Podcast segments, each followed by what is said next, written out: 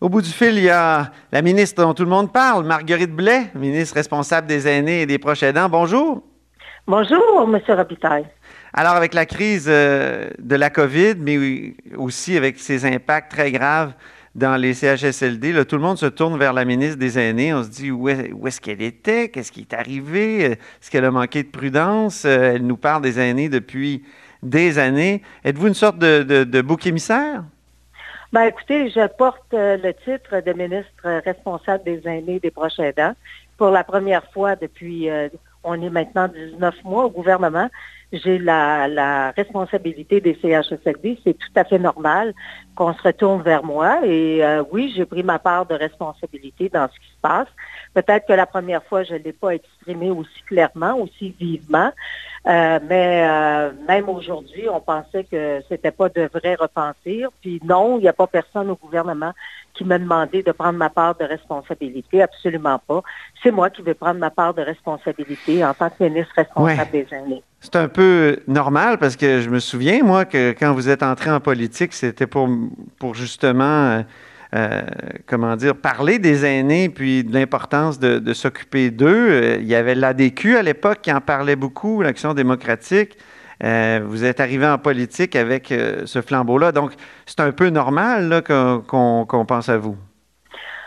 oui, c'est normal, mais en plus de ça, je pense que tout le monde est extrêmement préoccupé par ce virus qui était inconnu. Hein à travers le monde entier. On apprend, euh, on apprend à connaître le virus, on dirait au jour le jour. Euh, je vous donne un exemple. On pensait que les personnes qui étaient asymptomatiques n'étaient pas porteuses du virus. On se rend compte qu'elles sont porteuses du virus. Alors, à tous les jours, on apprend des choses. Et mhm. puis, évidemment, le virus s'est attaqué aussi. C'est déroutant. C'est déroutant. oui, puis le CHSLD s'est attaqué aux plus vulnérables. Et euh, comme, euh, comme société, on a le devoir de protéger les plus vulnérables. Alors, c'est extrêmement euh, inquiétant. Et surtout dans le Grand Montréal, parce qu'on dirait qu'il y a le Québec, oui, bien sûr, il y a des régions qui sont touchées, mais à Montréal, là, c'est comme si Écoutez, à mhm. Montréal, c'est terrible. Vous avez accepté votre part de responsabilité, Marguerite Blais. Je reviens à ça. Mais concrètement, là, quelles sont-elles vos responsabilités dans, cette situation actuelle des CHSLD, des RPA, des RI et, autres lieux où on retrouve nos aînés? Bien, quand on accepte une part de responsabilité, euh, on accepte euh, de porter euh, l'entièreté de cette responsabilité-là. Mais quand la COVID est arrivée, ce qu'on a fait, c'est qu'on a préparé les hôpitaux. Et puis, euh, on a certainement euh, délaissé davantage les CHSLD. Peut-être qu'on était moins près, mais il y a des explications, euh, comme on a manqué d'équipement. On manque, euh, on a on manque moins d'équipements maintenant parce qu'on a été capable d'en acheter. Fait que ça veut dire qu'éventuellement, ça va nous prendre vraiment une souveraineté au niveau des, euh, mm-hmm. de, l'équipement médical. Deuxièmement, le personnel se promène d'un établissement à l'autre. Alors, en se promenant, il y a eu une propagation du virus. Mais vous n'étiez pas d'accord avec, euh, avec ça, avec le fait que les employés se promènent d'un à l'autre? Ben, c'est une culture hein, euh, qui existe. Et puis, euh, non, je suis pas d'accord avec ça, mais avant la pandémie, là, on va se dire les choses euh, véritablement comme elles sont, il manquait énormément de personnel. Actuellement, il manque à peu près 7000, ouais. entre 7200 et 7400 personnes qui sont malades ou des personnes qui qui ont peut-être certaines craintes, mais en général, ce sont des personnes malades. On a perdu aussi euh, des professionnels de la santé qui sont morts au combat, comme des personnes aînées. Alors, euh, on a manqué de, protection et les gens se sont promenés. C'est qu'on apprend qu'on ne peut pas se promener. Hein. Hmm. Mais les gens se promenaient. Que, ne savaient pas que... Mais tout le monde se dit, Marguerite Blais est tellement préoccupée par le sort des aînés, elle a tellement visité les, les, lieux où les aînés vivent, euh, puis, ça, puis pas juste une fois. Là, moi, je me souviens de l'enquête de 2007. Euh, donc, ça fait longtemps. Est-ce que vous n'auriez pas dû jouer davantage un rôle de sonneur d'alerte? Ben, j'étais là à tous les jours. Dans les réunions, j'étais là à tous les jours. Ça commence à 7 heures le matin. Et les réunions sont, euh, dans les réunions à 7 heures le matin, ce sont les trois ministres euh, de la Santé, avec tous les sous-ministres et le directeur national de la santé publique. Mais vous n'étiez pas d'accord avec certaines décisions, comme euh, ben, le transfert de patients des hôpitaux vers les CHSLD, par exemple?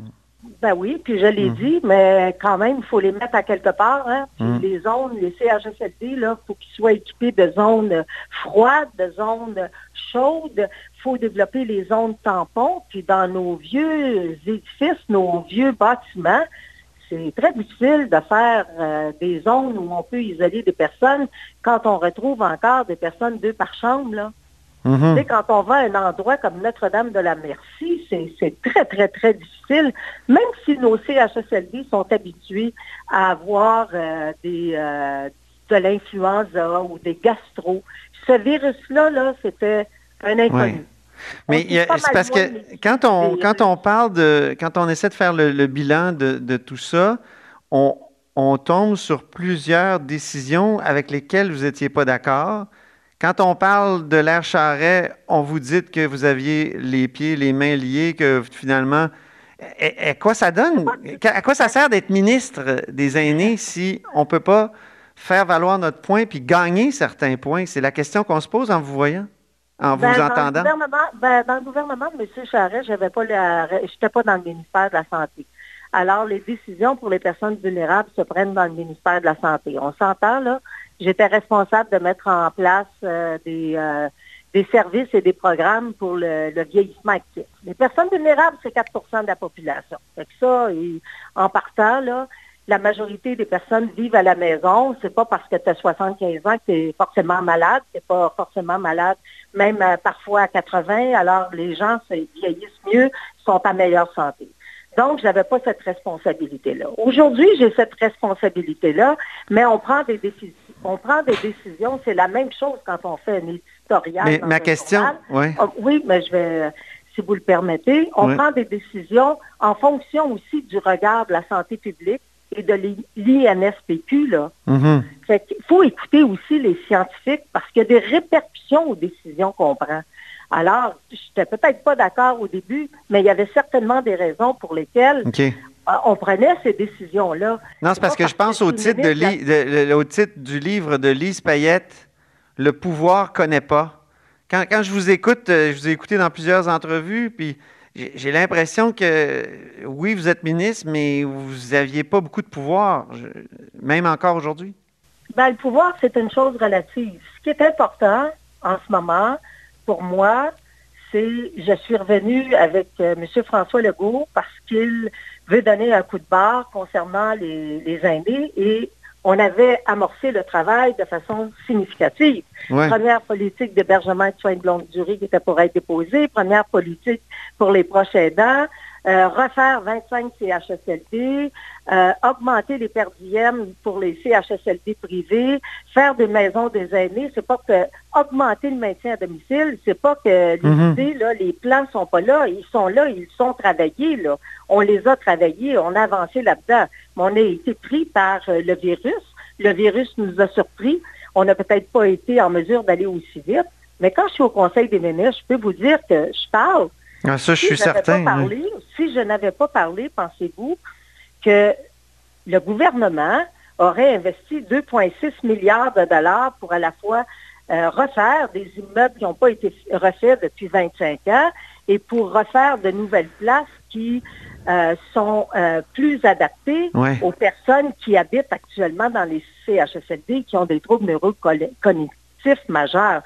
mais, mais la, pandémie, c'était comme un, test pour un gouvernement quand même qui, qui met en avant la, la, défense ou la protection des, des aînés. Puis on a l'impression que on a d'une certaine façon blindé l'avant de la maison, mais on a laissé la porte euh, arrière ouverte, c'était les CHSLD. Oui, mais c'est un peu un test, euh, je dirais, pour euh, tous les gouvernements presque tous les gouvernements du monde entier, là, cette pandémie-là, -là, c'est pas unique au Québec. Mais on avait la chance de voir l'expérience de l'Espagne, de l'Italie, de la France. Oui, mais ici, on a beaucoup, beaucoup, beaucoup, beaucoup, beaucoup de milieux euh, de vie pour nos personnes aînées. Hein. On a 2600. C'est au Québec où on a le plus de milieux de vie. Par rapport au reste du Canada, on a développé énormément des résidences privées, les ressources intermédiaires, les ressources de type familial, les CHSLD privés, publics, privés conventionnés. On a beaucoup de types de milieux. Donc, on doit jeter un regard là-dessus. Là. Ça, ça va être euh, un exercice. Euh, extrêmement important à faire. Il va falloir davantage développer le maintien à domicile pour garder les gens chez eux. Puis on va Mais ça, ça, vous disiez ça en, 2000, euh, en 2007? Ben, je répète, je, euh, je suis con, je suis, j'imagine, euh, M. Robitaille, si j'ai dit ça en 2007, là, je suis pas mal conséquente avec ma pensée. Vous parliez aussi de la rénovation des CHSLD en 2007. En 2008, en fait, j'ai retrouvé un, point de presse d'ailleurs que j'avais présidé, où, euh, et, où vous présentiez le rapport de Mme Goldblum et de M. Régent Hébert. Puis vous disiez à ce moment-là, il y a 725 millions de dollars pour rénover les centres d'hébergement de soins de longue durée. Il y a 14 millions de dollars qui ont été annoncés pour la formation. Donc, vous disiez, on est déjà en action. Mais ça, il semble ben, bien que ça. Est-ce qu'on est qu'on doit faire un constat d'échec de ces ben, actions-là? non, non, il y a des choses qui ont été faites. Euh, M. Yves Bolduc, le docteur Yves Bolduc, euh, il a travaillé beaucoup. Il y avait des chambres à trois, à quatre personnes. Il a travaillé quand même à, faire en sorte qu'il y ait euh, des chambres uniques, là, et on a retrouvé des chambres uniques avec une toilette partagée dans plusieurs établissements. C'était plus vétus que ça ne l'est, mais il reste encore beaucoup d'établissements vétus. Donc, il y a eu quand même des choses qui ont été faites, mais on n'a pas fait le ménage partout. Là. Parlant de ménage... Euh, veut... 103, là. Oui. 103 CHSLD, là. Les ressources intermédiaires, est-ce que ça vous inquiète? On, a révélé, nous, au, bureau d'enquête, euh, les, les relations mafieuses de propriétaires de ressources intermédiaires. Est-ce que ça, ça vous inquiète? Ben oui, ça m'inquiète. Écoutez, euh, c'est très inquiétant. Puis euh, il faut vraiment se pencher aussi sur les ressources intermédiaires, les négociations, euh, faire en sorte aussi que les perdièmes suivent, hein, parce mm. que on a on a développé beaucoup à l'extérieur du public. C'était des choix économiques aussi qu'on a fait. Ça coûte beaucoup moins cher développer des places dans le privé que de développer des places dans le public. Alors, c'est très, ça coûte très, très cher l'hébergement. Mais est-ce que ces choix-là sont les bons choix? C'est la question qu'on doit se poser mm-hmm. pour prendre soin de façon correcte, équitable, nos personnes les plus vulnérables dans notre société. Est-ce que c'est normal, M. Robitaille, qu'un établissement privé, un CHSLD, euh, que le père soit au plus bas soumissionnaire et que la personne reçoive 125, 185 dollars euh, pour euh, une personne hébergée comparativement à 250 ou 270 dans un CHSLD privé conventionné. Puis que ça va à des, gens qui ont des relations louches en plus? Ben, pour ce qui est des, euh, ressources intermédiaires qu'on a, qu'on a pointées, nous? Oui, mais là, je ne parlais pas de ressources intermédiaires. Ah, OK, je parlais de CHSLD, je parlais de per Et que je vous disais, c'est comment voulez-vous que la qualité des soins et des services soit la même si, si le montant d'argent qui est offert pour prendre soin de la personne est moins élevé? Mm ça, là, déjà, là, on a commencé à régler ce problème-là. Euh, on a beaucoup de travail, on a toutes les pierres à retourner. Et euh, moi, je sais qu'ils vendent actuellement, là, mm-hmm. mais euh, M. Robitaille, je vais avoir 70 ans en septembre. Je suis pas revenue en politique pour faire une carrière. Ma carrière est derrière moi. Je suis venue pour euh, me relever les manches. J'ai pas. Euh, Madame Blais, Madame Blais, euh, votre votre âge est, est, vraiment vénérable, mais ça ferait de vous une jeune politicienne aux États-Unis. c'est gentil ce que vous venez de dire, mais... Alors, tout est relatif. Mais, je veux revenir aux ressources intermédiaires. Madame Blais, je veux revenir aux ressources intermédiaires parce que notre enquête était vraiment euh, troublante. Et, je me demandais si euh, vous êtes déjà retrouvé dans des activités de financement, parce que c'était des gens qui finançaient beaucoup le Parti libéral du Québec à l'époque. Euh, êtes-vous, vous êtes-vous déjà retrouvé dans des activités de financement en présence des personnes qu'on a, qu'on a pointées dans le, dans le journal en fin de semaine?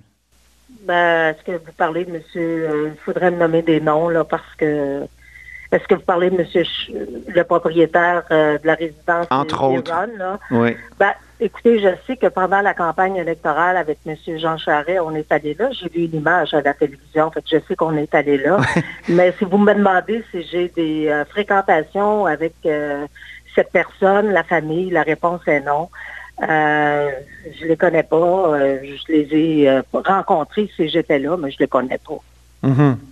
Donc, ces gens-là, ils gravitaient autour du parti quand même. Il, y avait intérêt. Je peux pas vraiment, je, peux pas entrer, je peux pas vraiment vous répondre à ça. Non. Là. Non, je peux pas vraiment vous répondre à cette question-là. C'était une époque où ben oui, les gens qui voulaient avoir euh, des places en ressources intermédiaires, mais tout ça, c'est acheté. Les places en ressources intermédiaires, c'est acheté par le ministère de la Santé et des Services sociaux. Et mhm. euh, je n'étais pas dans le ministère de la Santé. Parce qu'on a vu, euh, il y a comme l'apparence d'un pattern qui ressemble à, celle des, à celui des, garderies. C'est pour ça de, Tony Tomassi. C'est pour ça que je pose la question. Oui, mais je n'ai pas la réponse à vous donner. Il faudrait que je creuse puis je pourrais vous la donner davantage. Mais ce que je peux vous dire, c'est qu'on va regarder, euh, on va regarder ça à la loupe euh, partout parce qu'il faut absolument faire affaire avec des gens qui qui euh, des gens qui euh, des mhm. personnes qui ont qui ont une morale, hein, puis euh, qui n'ont pas de casier judiciaire. Ça, c'est extrêmement important. Mhm. Et il faut que les personnes, nos personnes vulnérables, soient placées dans des maisons où on prend soin de ces personnes-là.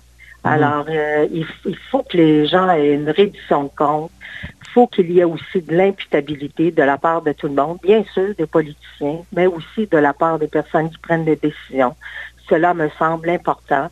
Puis il va falloir revoir notre système actuel sans défaire nécessairement les mhm. structures, mais faire en sorte que le, le personnel soit euh, dédié, faire en sorte aussi qu'on ait une gouvernance locale par rapport au CHSLD, faire en sorte qu'il y ait une, une, des enveloppes dédiées. Il va falloir travailler euh, pour euh, mieux euh, outiller notre système de milieu vous, de vie pour nos vous comprenez que Vous comprenez que ce sont des, des, des beaux projets.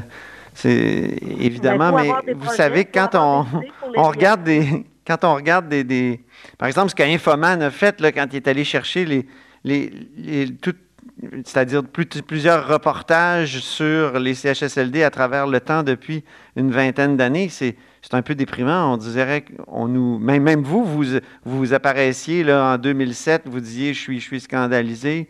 Euh, ben, c'est un peu déprimant de voir qu'on est ben on, semble faire du surplace ou même ça semble s'aggraver. Oui, mais là, ça vous savez, euh, il y a un premier ministre qui s'appelle François Legault qui a fait volonté de, de changer les, euh, les, choses dans les CHSLD puis dans les milieux de vie pour les personnes âgées. Mm-hmm. Et euh, le premier ministre, il va le faire. Là. Qui est Marguerite Blais ou pas, avec lui, il va le faire. Mm-hmm. Et de toute façon, on ne pourra jamais revenir en arrière. C'est terminé avec ce qui se passe. là. C'est terminé. Il faut que les choses changent. Mhm. Ça fait, on peut pas toujours répéter la même histoire tout le temps. C'est ça. Il faut maintenant que ça change. D'autant plus, on est l'une des populations les plus vieillissantes au monde. C'est ça aussi la réalité. Mais en 2007, là, dans le fameux, en 2008, en fait, dans le fameux point de presse dont je parlais tout à l'heure, où vous présentiez le, rapport de consultation sur euh, la, condition de vie des aînés. La condition de vie des aînés, vous disiez, euh, certains disaient, on n'en veut pas une autre consultation. Ça, fait, je pense que la FADOC avait dit ça à l'époque même. Euh, il y en a assez. Alors, on va être encore obligé de consulter dans les prochaines années ou? Ben, c'est la même chose qui est arrivée quand j'ai été dans l'opposition. Euh, quand j'ai été dans l'opposition dans le Parti libéral, j'ai demandé de faire une consultation, une commission parlementaire sur les conditions de vie des personnes hébergées en CHSLD. On m'a répondu, on n'a pas besoin de faire une commission parlementaire. On sait qu'est-ce qu'on doit faire. On le fait pareil, la commission Mais il y en a fait, il y en a fait une pareil, c'est ça? Ils ont, fait le tour du Québec avec Marie Montpetit, entre autres. Euh. Ben, savez-vous ce que ça a donné? Ça a donné quelque chose d'important. Ah. Parce que dans cette commission parlementaire, on voulait examiner aussi le fait qu'il y avait des jeunes qui vivent en CHSLD. Il y a 10% de la population âgée de 65 ans et moins. Et voyez-vous ce qui va se passer? On va construire des maisons alternatives parce que c'est inadmissible que nos personnes de 43 ans ou de 50 ans soient avec des personnes en perte cognitive dans les établissements. Mhm. Alors ça, ça va donner quelque chose et ça vient, savez-vous d'où? De cette consultation publique-là. Parce que dans le rapport à la fin, c'était clair qu'il fallait que nos personnes plus jeunes soient hébergées ailleurs. Ces gens-là ont, ont besoin aussi d'une qualité de vie. Ils ont besoin d'avoir des loisirs qui sont très différents, sont beaucoup plus techno. Euh, ils ont besoin aussi de conversation. Ils ont besoin de sortir à l'extérieur. Donc, ils se retrouvent dans un milieu de personnes très âgées et euh, il faut que ça change. Et voyez-vous, avec les maisons des aînés alternatives, ça, ça va changer. Déjà, là, il y a un changement qui va s'opérer. Parfois, les, changements, ça prend du temps, hein? Changement organisationnel. Ben oui. Et, mais, dans la vie, là, si on n'a pas d'idée, si on n'a pas de plan, si on ne veut pas faire des changements, si on n'est pas capable d'être dans le vent, ben, on est aussi bien de rester à la maison. Puis moi, j'ai décidé de ne pas rester à la maison, de, de, me tenir debout puis de continuer. Puis, Je vous répète, vous êtes une jeune politicienne selon les standards euh, des États-Unis. Puis, Monsieur Robitaille, pour que ce soit bien compris par tout le monde, oui, je prends ma part de responsabilité en tant que ministre responsable des aînés et des prochains aidants. Très bien. Ben, merci infiniment pour cette longue conversation. C'est très ben, intéressant. On a fait le tour de la question. Merci beaucoup. merci beaucoup. Au revoir.